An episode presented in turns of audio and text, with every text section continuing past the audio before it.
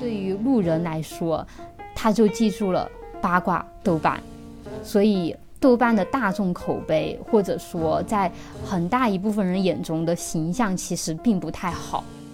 有时候我经常会忘记自己看过某部电影，看完后打开豆瓣，看到自己几年前留下的评论，嗯，也许跟此时此刻的感受是完全不一样的，就更有一种你说的这种时间流逝的感觉。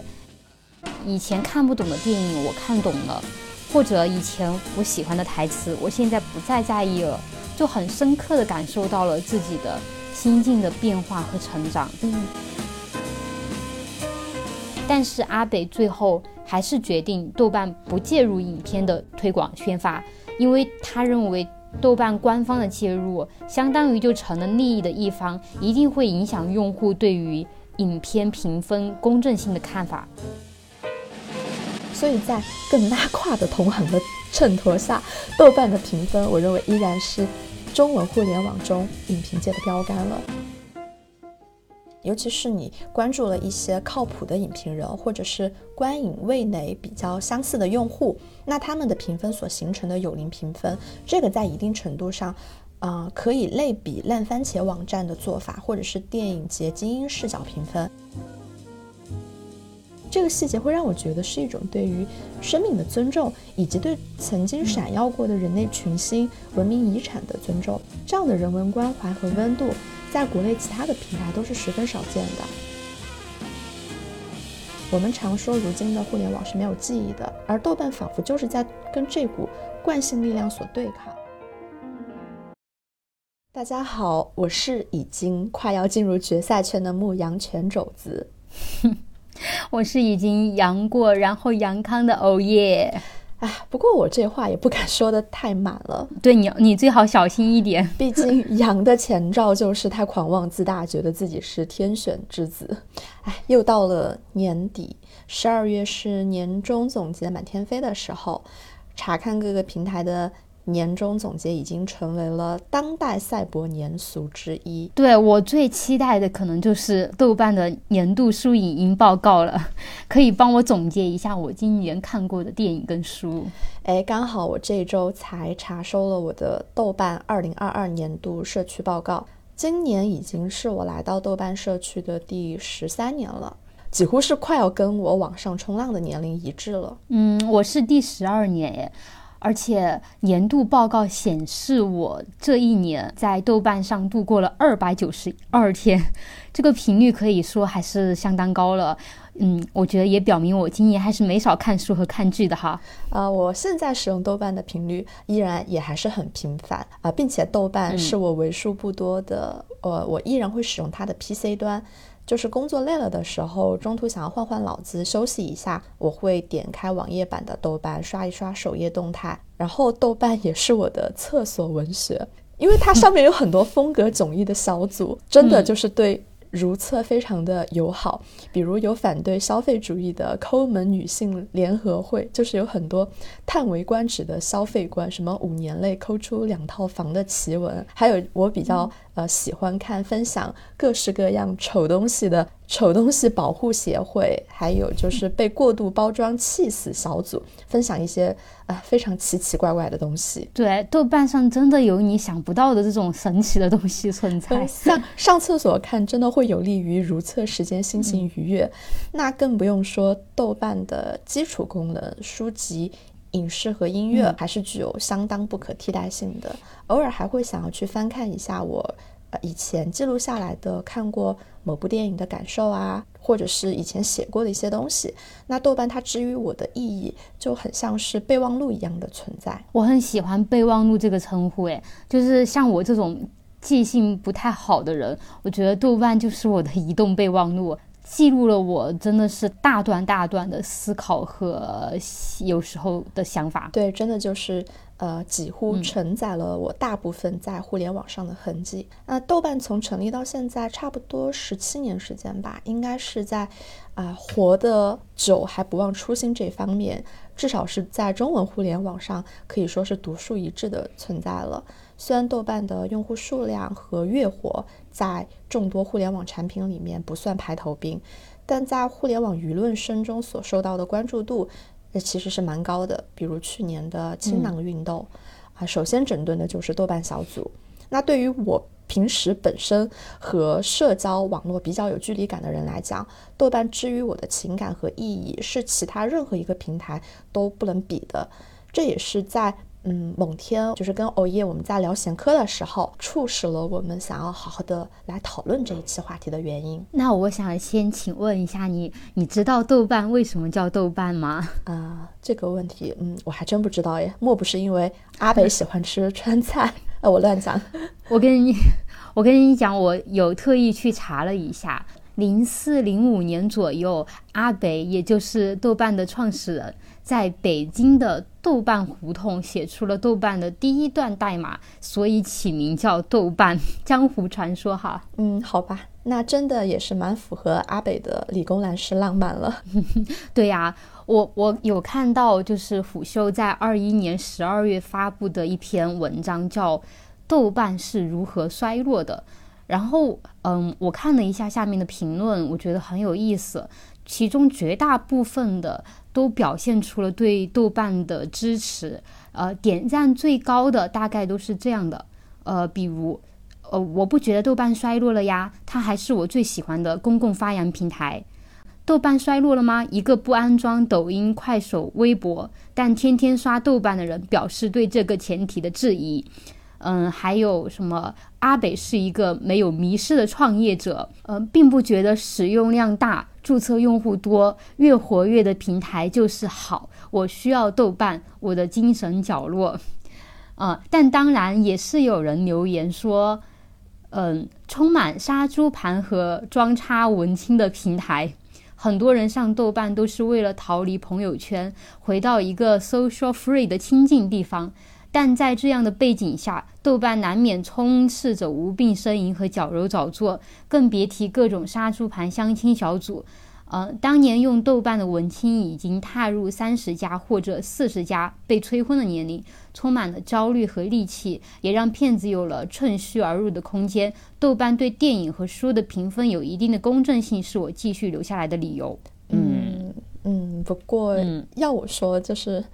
我觉得豆瓣最大的问题，众所周知，服务器非常的不稳定，系统经常崩溃，经常上热搜。是的，所以不是经常有老用户们吐槽说要众筹给豆瓣升级服务器嘛？对，我觉得很有意思的就是，其实这篇文章下支持豆瓣的比例分配已经算相当高了。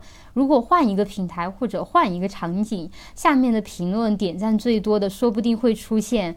嗯，类似垃圾网站、乌烟瘴气、黑子聚集地，全是负能量，咋还不把它永久封闭？这样的，我特意去搜了一下，集中攻击的点大概就是这么几个。嗯，其实我是比较赞同一个想法的，就是，嗯，豆瓣上有各种各样的内容，也有各种各样的小组，你是什么样的，你看到的豆瓣就是什么样的。嗯，那么我们说回对豆瓣的评价。很大程度，我们看到一家公司的性格代表它的创始人的性格，一个产品的价值取向，嗯，也代表了它的创始人的价值取向。不管是豆瓣小组所呈现出来，别人看到的无序混乱，啊，用户阶级属性的割裂，其实我觉得这个跟创始人建立平台的初心也有关。阿北他想要建立的就是一个用户自治的绝对自由主义和乌托邦的理想社群，话题由用户创建，规则由用户构建，内容由用户输出，并且相对封闭，就仅限同号之间交流。那前提是，这就给用户提出了很高的道德要求，每个使用者都要有相当的能力，知道如何使用信息啊，知道如何去理性的发言，有序的建立自己的社交关系。嗯，但是阿北对人性和技术还是过于乐观了。毕竟，如今的互联网用户的属性和十七年前还是有了非常大的不一样。十七年前上网其实并不像现在这么容易，还是具有一些呃知识和经济门槛，所以这一定程度上是作为了人群筛选的条件。而现在网民中的高学历人群。也就是所谓的本科以上，占比不到百分之二十啊。但是任何一个平台在做大做多的过过程中，都会面临用户不断扩张、不断下沉的。嗯，这就是为什么我们经常会看到大家在形容一个 app 在出圈了，或者说日活用户越来越多之后。会有很多人，尤其是最早的一批受众，嗯，会说他的社区氛围发生了很大的转变。比如很多人会怀念曾经的微博还可以自由发言的时候。往往一个平台越做越大之后，必然面临着更大、更广的人群受众，也会去迎合更多的用户，然后去商业化或者调整战略，不然很有可能就因为。没有随着时代的发展被拍死在沙滩上了。但是像豆瓣这样，既没有发展成一个日活了不得的超级 APP，也没有改变太多原来调性的，其实还是蛮少的。从尾部二点零到移动互联网，国内的互联网可以说，嗯，经历了潮起潮落，但是豆瓣却还是少数的，一直保持着它小而美的。这个调性，嗯，实际上就像我们也会经常讨论的一个问题嘛，就是说，啊，移动互联网时代到底是缩短了人和人之间的距离，还是加速了人和人之间的信息鸿沟？嗯，因此在豆瓣上所呈现的这些参差多态，其实也是如今必然会发生的结果。但尽管如此，经过了十多年的发展，粘性极强的脑用户仍然还是十几年前热爱书影音的这样一群人。真的懂豆瓣的那群人，其实一直都没有对豆瓣失望。嗯，豆瓣之于我的意义，就跟其他的平台都是有很大的不一样的。因为我没有下载抖音啊这类短视频软件。如果说 social media 的私密级别有分等级的话，那微信在我这里的排序就是属于第三梯队，也就是。啊，没有特别的隐私，基本上人人都可以加。啊，当然了，前提是只要不特别讨厌的人。那微信的准入门槛是没有那么高的。第二梯队是 Instagram、微博这一类，一般是为数不多的朋友会关注。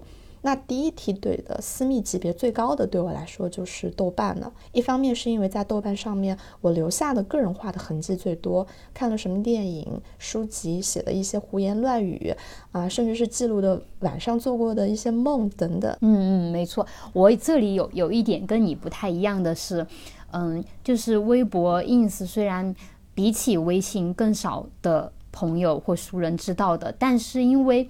嗯，微博它是一个开放的、所有人可见的地方，陌生人也可以在广场上通过搜索关键词搜索到。所以在我这里的话，它比起微信的私密性更差。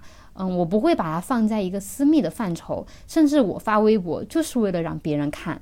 但是很奇特的是，豆瓣其实也是一个所有人可见的地方，但是在豆瓣上，我却明显感觉到我是为自己在写。就是在上面记录的都是为了我自己去记录的，在这个层面上来说，我觉得，嗯，豆瓣对我来说也是私密级别的。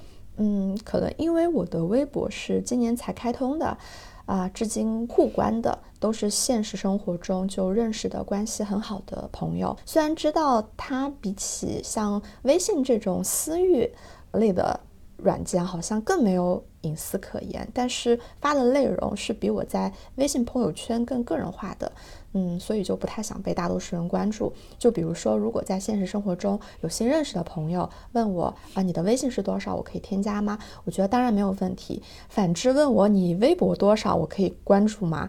那我就可能会装傻，说我没有用微博。我很懂，我觉得相信很多人都是这样的，就是嗯，这个地方我给陌生人看，也不想要给熟人看，对吧？对，所以偶夜，我想要问你啊，就是你会不会有互联网礼仪意识啊？就比如说，即使我在生活中看到了一个身边的人的微博或者豆瓣之类的，如果他不想被人看到，我也就从来就不会主动去问去说，毕竟大家懂的都懂，多多少少要留有一个不为人知的。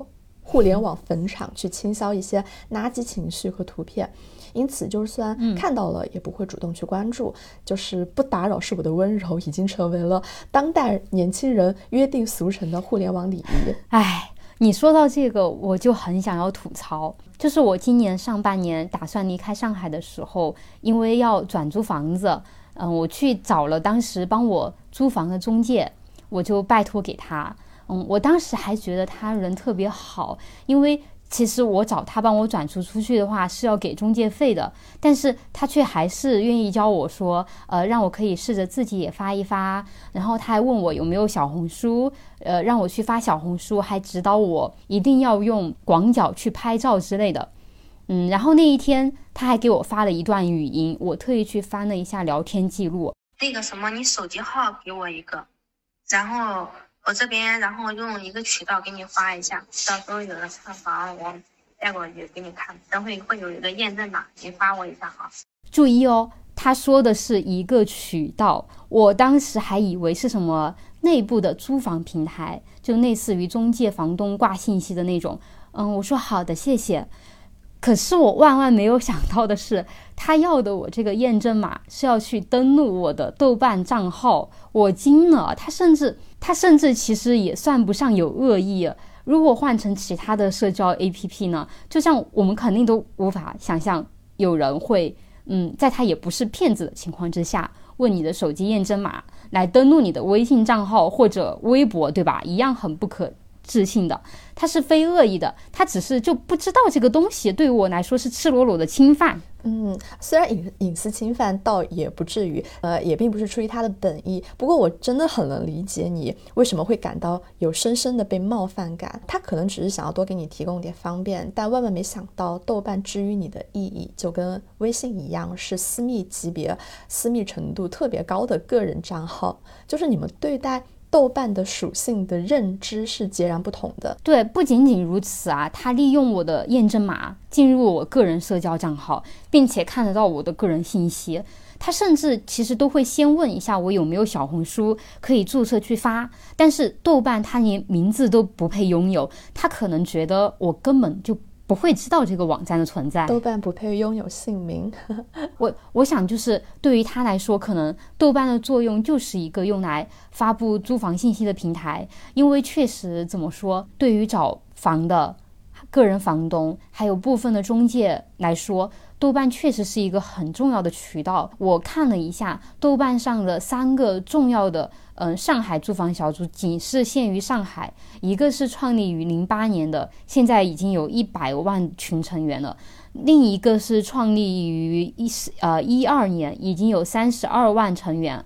还有更细分领域的什么上海租房个人转租房源的，也有两万多的成员了。虽然这里面肯定是有交叉用户的哈，但是它进组是要进行一个审核的。这些小组它是拒绝中介广告的，嗯，这也是为什么中那个中介小姐姐她不自己在账号上发。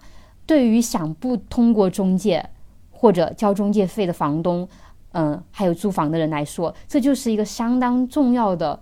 和有效的一个手段了。总之，这是一个不可忽视的体量，可以说承载了很多那些所谓规范的中介或者租房 APP 难以承担的一部分，很灵活自用的论坛性质的一个功能。实际上，这也是豆瓣小组本身具备的以主题为导向的属性所。衍生出的蛮有效率的本地生活服务功能，其实核心也是群众互助。嗯嗯，对，你看，你会觉得租房小组只是豆瓣小组衍生出来的功能，然后租房小组也仅仅是万千小组当中的其中之一。但是哦，对于很多不使用豆瓣又恰好处于中介房东这里头的人来说，豆瓣就约等于租房 APP。你可以说这个衍生功能。真的，由于发展的很旺盛，就很强大了。对于一部分人来说，是掩盖过了它本来的其他的功能。在这件事情上，这个中介他其实就犯了所谓的“所见即世界”的错误。嗯，他这么做你都不能怪他，因为他真的是觉得豆瓣的用处就在于此。同理啊，就像是在很多人眼里，豆瓣就是一个专门吃瓜的地方一样。因为豆瓣最出圈，或者说。最被广泛群众，就是一般网友所熟知的，就是那个目前已经消失的豆瓣鹅组了。就可以说一直孜孜不倦的诞生着娱乐圈的八卦，再被搬运到其他各个平台啊，甚至不只是娱乐圈的八卦，也可能真的是由于，呃，八卦太有群众基础了，就很有普适性，所以在相当一大部分人的认知里，豆瓣等于俄组，等于。八卦聚集地，但是对于普通网友哦，爱吃瓜并不代表喜欢瓜农，因为大家对于八卦事件总是会带着鄙夷和轻视，就往往我们会一边吃瓜，你一边感叹娱乐圈真的很复杂、很肮脏的同时，还会觉得。哦，又是俄组呀，又啊，又是豆瓣呀，这些人怎么天天八卦？那天天八卦的平台肯定也很肤浅哦。就是大家是不利于去表达这种鄙夷的。嗯，但是豆瓣小组呢，它又绝对不是为了生产八卦而诞生的。八卦内容的产出是因为豆瓣小组的天然属性所衍生出的额外功能。因为小组它是具有高度的封闭性的，再加上管理员对于内容拥有最大的权限。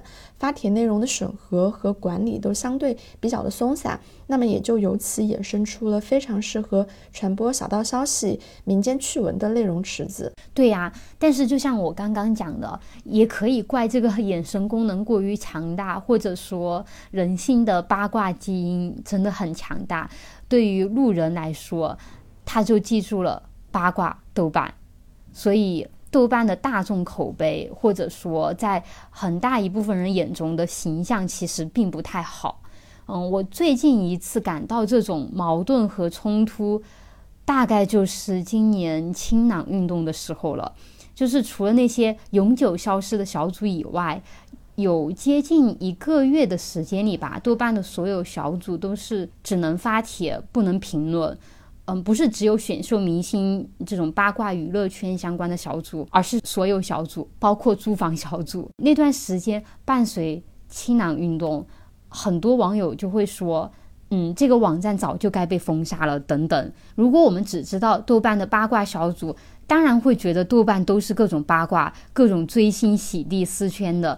我自己也追过星，我很清楚的知道，很多小伙伴下载豆瓣。注册账号就是为了追星的，嗯，就像中介，它是当成一个租房平台来用一样。我当时也经常在小组里面乱跳，但是我很清楚的知道，我在的这个小组是豆瓣万千小组的其中之一，嗯，有太多不同兴趣爱好的人聚集在一起，形成了圈子小组，找到了自己的同好，同时。豆瓣小组也不过只是豆瓣众多功能中的其中之一而已，甚至都不属于，不是最重要，至少完全不是我上豆瓣的主要原因。嗯，没错，其实我个人还蛮喜欢用豆瓣小组功能的，除了一开始我提到的。厕所读物的功能啊，我也有加很多其他不同种类的小组，有分享也有讨论，像比较 critical thinking 的小组，啊，历史反思。还有女性主义文学创作，呃，也有偏实用型的，像阅读理解小组，就是当你读书的时候遇到过一些似懂非懂，甚至难以理解的语句和逻辑的时候，就可以在小组里面发出来，然后讨论和寻求解答。嗯，就小组除了是八卦生产的内容池子，呃，也是很多民间真实故事的传播发源地。比如去年引发热议的一篇采访。一个农民工思考海德格尔是再正常不过的事。这篇文章我记得这个，对，它就是来自豆瓣海德格尔小组里面的一篇求助帖子。发帖的人称：“我是农民工，请问要如何才能进大学？”嗯，还有之前呀，也有引发广泛社会讨论的关于小镇做题家这些，其实最早也是源自豆瓣上的。自嘲小组的，所以其实豆瓣小组的内容生产氛围也是有很良好的一面的，从而形成了优质的民间内容集散地，还经常被各个公众号、视频号搬运，但也因此带来了些许被诟病的问题，比如说就像是豆瓣的创作变现机制，十多年来都十分的不明确，导致了抄袭搬运的营销号、营销视频账号都能够挣到钱，但是。豆瓣平台上的原创创作者们却挣不到钱，这样的一些问题。但是话又说回来了，这好像也是豆瓣很另类的一点表现，就是在目前已经被经济学思维充斥的环境里，一切不以挣钱为目的的智力劳动好像都是不正常的。但是豆瓣它就是要偏偏啊背其道行之。我以前哦看到有人说，呃，豆瓣有两个最大的用户群。一个是全网最喜欢明星八卦的粉丝，一个是全网最讨厌明星八卦的文青。因为崇尚诗和远方的人最鄙视的就是娱乐至死。这个侧面其实是不是也很好的表明了豆瓣其实还蛮多元的呢？至少这两个极端的人尚且十分和谐的使用这个平台。各自拥有各自的阵地，互不打扰。其实就是像使用书影音功能的用户和在八卦小组活跃的用户，好像看似是两个截然不同的群体共生在一个产品底下。但我觉得用户的分化让豆瓣变得割裂，但反而这才是更符合豆瓣的样子。豆瓣有一个属性很值得珍惜，就是书影音评论的长久性。或者说部分部分书影音评论的长久性，现在已经没有人相信互联网是有记忆的了。各个平台先不说审查机制、流量入口、智能推送，你所看到的都不是长久的东西。用户只能用点赞呀、mark 一下，或者是点击收藏，要不在啊视频或者文章的评论区。留下评论或者是感受，但是这样的方式都不足以对抗一闪而过的短时记忆。大家都明白，极大多数情况下，这些好的内容也就成为了惊鸿一瞥。这也让很多应该长久留存的优质内容，就像流星一样一闪而过。在这样的常态下，我觉得豆瓣就很难得可贵。嗯，十年前我写的东西，我十年后再回头去看，曾经标记的电影写的评论。都还在，包括豆瓣广播也会提示我，八年前发过的一个帖子下面有了新的回复，标记的老电影啊，我会看到我关注的友邻们在几年前，甚至是十几年前的打分写的短评和长评，他们可能是新鲜出炉的，也有可能是十多年来大浪淘沙的，这的确是。极其稀有的互联网体验了。是的，有时候我经常会忘记自己看过某部电影，看完后打开豆瓣，看到自己几年前留下的评论，嗯，也许跟此时此刻的感受是完全不一样的，就更有一种你说的这种时间流逝的感觉。以前看不懂的电影，我看懂了；或者以前我喜欢的台词，我现在不再在意了，就很深刻的感受到了自己的。心境的变化和成长，嗯，没错。那么夸完豆瓣的内容长久性，我还是不得不说一下，就是最近几件让我有一点寒心的体验，就是在目前的呃审查制度的大环境下，其实豆瓣也不能幸免，在豆瓣上面敏感的电影是不被允许标记和评分的。我之前。一不小心就收到通知，因为我在敏感电影下面写了评论，被警告和删除了。呃，年初的时候，在 Michael Wood 的一部跟中国历史有关的纪录片里面写的评论，其实是很正面的纪录片。本身我也没有觉得它里面有提及到敏感的历史事件，但不知道为啥就被删了，然后这部电影、这部纪录片也找不到了。还有去年央视出的一部纪录片叫《零容忍》，我其实觉得拍的真的还是可以的。本来是想要去标记一下，然后呃写一点什么的，但是无奈因为是政治题材的纪录片，因此不给评论和打分。那就更不用说建国三部曲加豆瓣虽然有条目，但也是不能标记和打分的。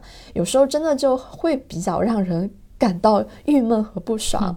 对，还有一些就是。莫名其妙，你也不知道为啥就消失的电影条目，比如《出租车司机》这个片名，在豆瓣里面你就只能搜到马丁·斯科塞斯的电影，而由宋康昊主演的同名电影就不见了。就是本来是有的，但是不知道哪天是因为什么原因就不见了。对啊，还有之前的《微之仇杀队》也是在几年前莫名其妙就开始就消失了这一个词条。对，是的，虽然原因懂的都懂。对，但是这个就。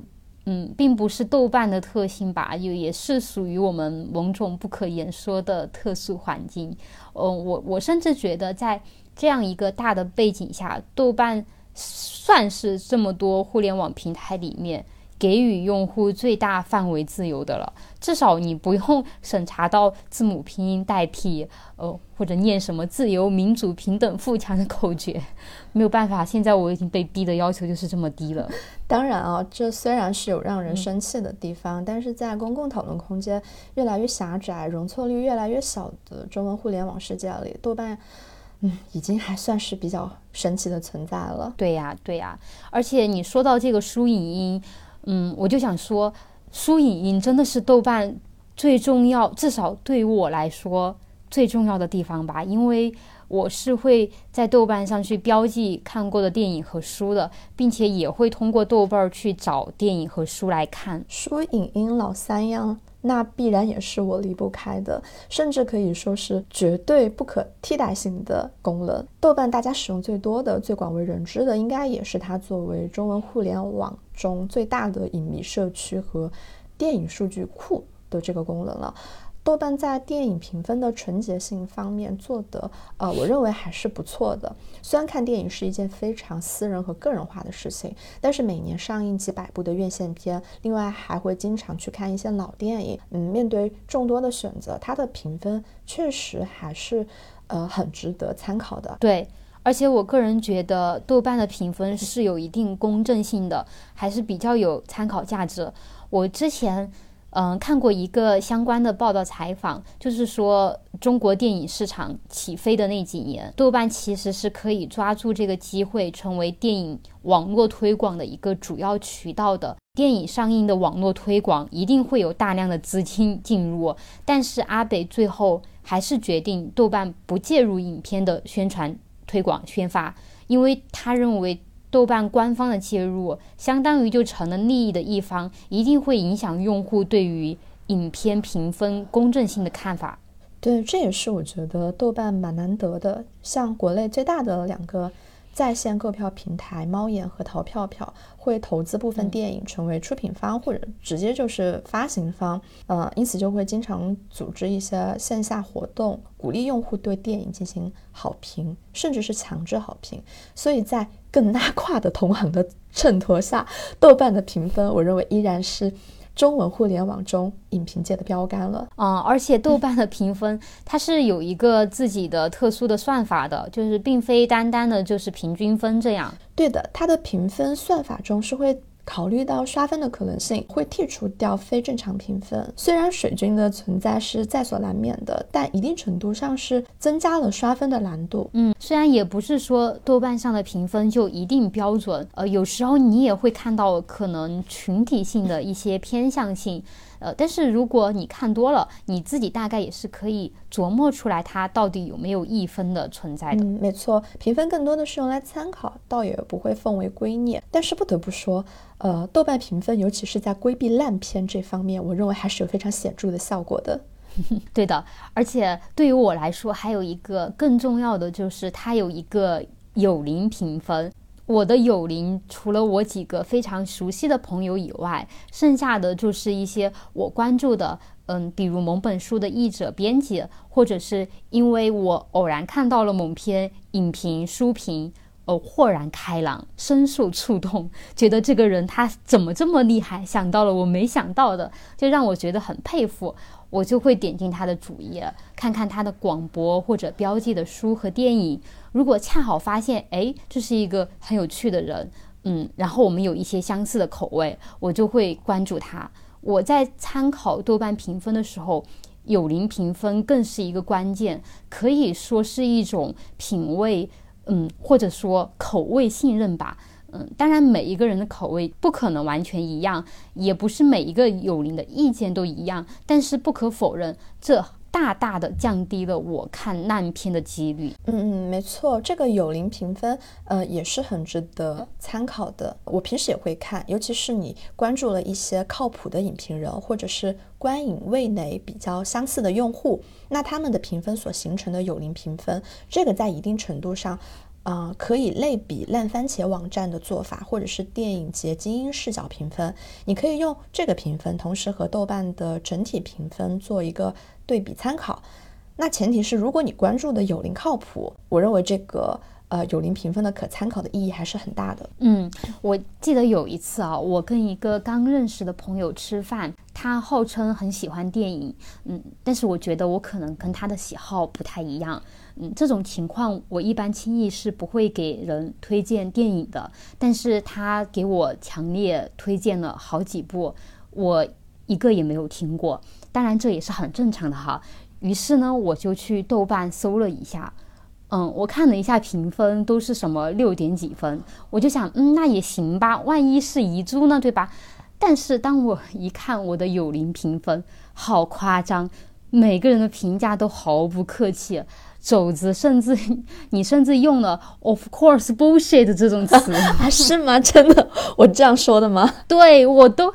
我都能够从你的评论中感到你的愤怒，真的要笑死我了！跟你讲，真的。不过，嗯，我能够想到啊，因为就是我经常有的时候看完电影认为是烂片，就会很生气。我为什么要跟自己过不去？对啊，所以我肯定是不会花时间去看这部电影的了。好片子太多了，我没必要去考验我自己。嗯，但是我这个人还是有点欠扁哦，我就给他念了一下你的你写的那那个评论，然后。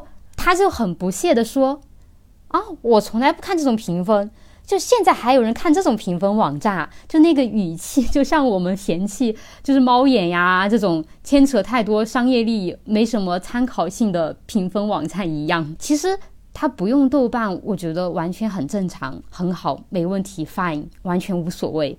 但是很明显在于，在这个话题上。”我跟他就不在一个话语体系下聊天，就必然会因为一些基础认知的差别，在聊这个话题的时候会更困难一点。就比方说，我周围会有朋友，呃，平时没有太多阅读习惯的，会忽然会问有没有什么推荐的书。这个推荐其实真的会让人觉得有点苦恼，就好书实在是太多太多了，更何况。工具书、专业书、虚构、非虚构，哪怕小说也还分推理、玄幻、历史，差的太多了。如果他继续说，没事儿，什么书都可以，只要好看的，哇，救命！那我真的觉得好看的书也太多了。如果你只给我五本书，兴许还能排个一二三，不然是选不出什么 top three 的。很多内心也不可能去类比、去同比。哪怕我们生活中是很好的朋友，但是如果不是我们建立在某种共同的或者一定的相互认知的基础上，真的很难去做这个个性化的推荐。这是一个很个人化的事情。这种时候，我其实就比起我的生活中的好朋友，会更相信我的友邻们，因为我们大概是建立了一个共同话语的前提，他们是我很重要的一个信息获取渠道。关于新书、新电影、好书、好电影的一个获取渠道。嗯，你一说到这里，我就想到我当年在豆瓣上结识的，呃，很多友邻是有让我真实的感受到“网友”这个词的内涵的，就是虚拟空间能够交流意见的朋友。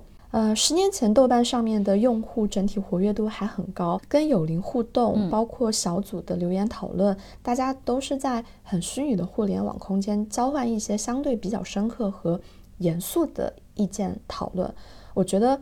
这其实是很难得的，尤其是对比现在网络环境，呃，没有说不能讨论吧。当然，有些话题确实也不能讨论了。嗯，当然更难的是，你很难心平气和的想要在现在的网络空间里说那么多深刻的话题和认真的探讨一些内容了。所以回头去看当时在豆瓣上留下的一些讨论痕迹，都很难相信十年后的今天，我还会不会在微博上这么说，我还会不会在朋友圈里这么发？很显然是不会的了。但十年过去了，其实好多友邻也都不发动态了，因为你知道豆瓣上的，呃，就是有些友邻们的言论还是很激进的，可能因为一些不可控的外力因素，整个人就消失在了互联网上。我有的时候呢，就是去点开某些友邻的主页，发现已经查无此人，就显示账号因违规违反。呃，社区规定被永久封禁，这这样之类的，也有的可能账号就弃用了。毕竟啊，十多年了，变化真的也很大。但偶尔也会看到为数不多的友邻发表动态，嗯，就会有一种看到老朋友的亲切感。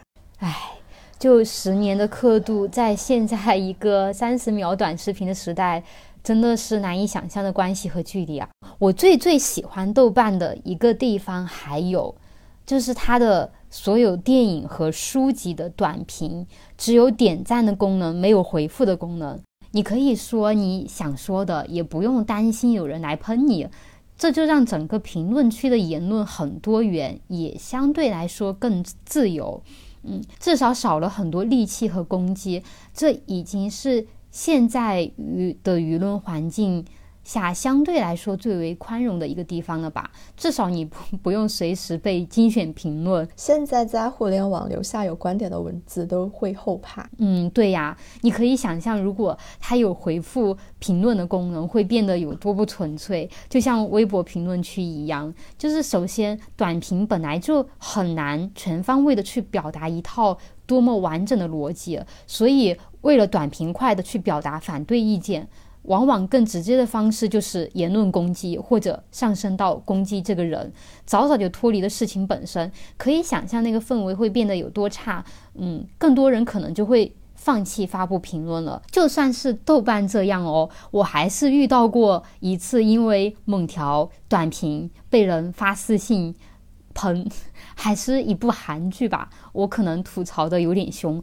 然后因为这个评论发的比较早，点赞还挺多的。隔了大半年、一年，然后忽然收到私信，我看不出他表达了什么有用的观点，反正就是指责，让我有本事别看呀！天啦，这个恐吓的话术也是很经典，有种你别看，对，就很可笑。我就回了他一句，我说：“你第一次玩豆瓣吗？这么不能接受不同的意见，我劝你别看评论了，我怕你发私信发到手软。”没有想到我又刺激到他了，他又跑过来骂了我几句，然后把我给拉黑，就是很好笑，你知道吗？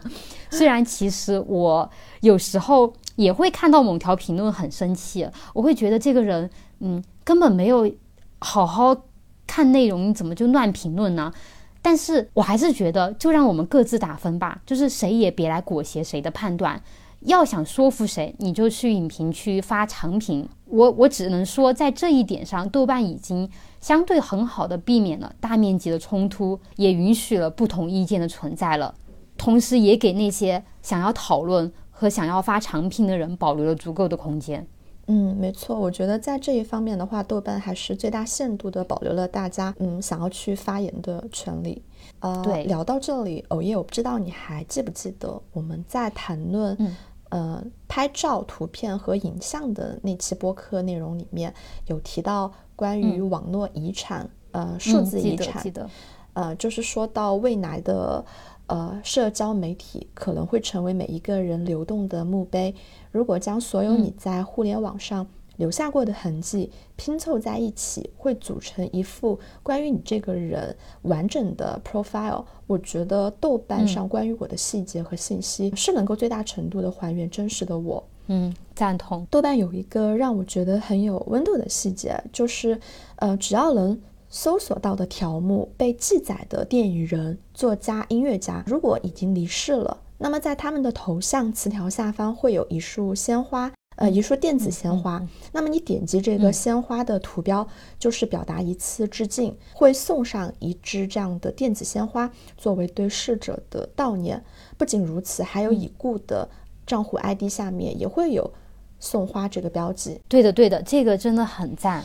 呃，作家胡旭东，他是去年八月离世的。呃，我有一次偶然点进了他的豆瓣主页，即使是在胡旭东老师去世一年后。在数字世界里，仍然有素不相识的人在他的账户头像底下献上表示悼念的电子鲜花，就像时隔三年后，仍然能在李文亮医生的微博评论区看到日期新鲜的评论。嗯，是网友前来悼念他。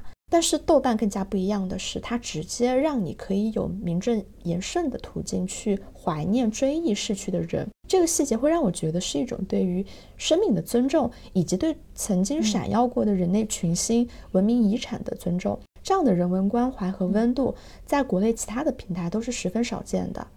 我们常说，如今的互联网是没有记忆的，而豆瓣仿佛就是在跟这股惯性力量所对抗，在不断的提醒着你要。回头看看来时的路，不要忘记故人，也不要忘记在岁月的泥沙里留下过的痕迹。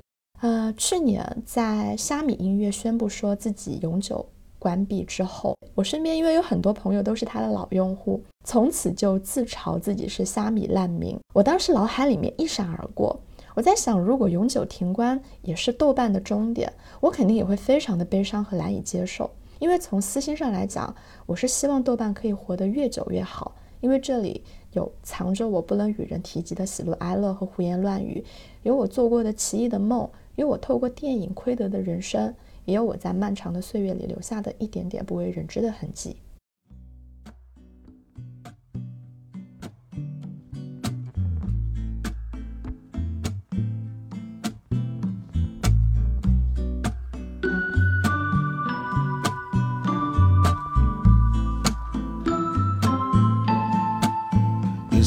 often hear when you're alone.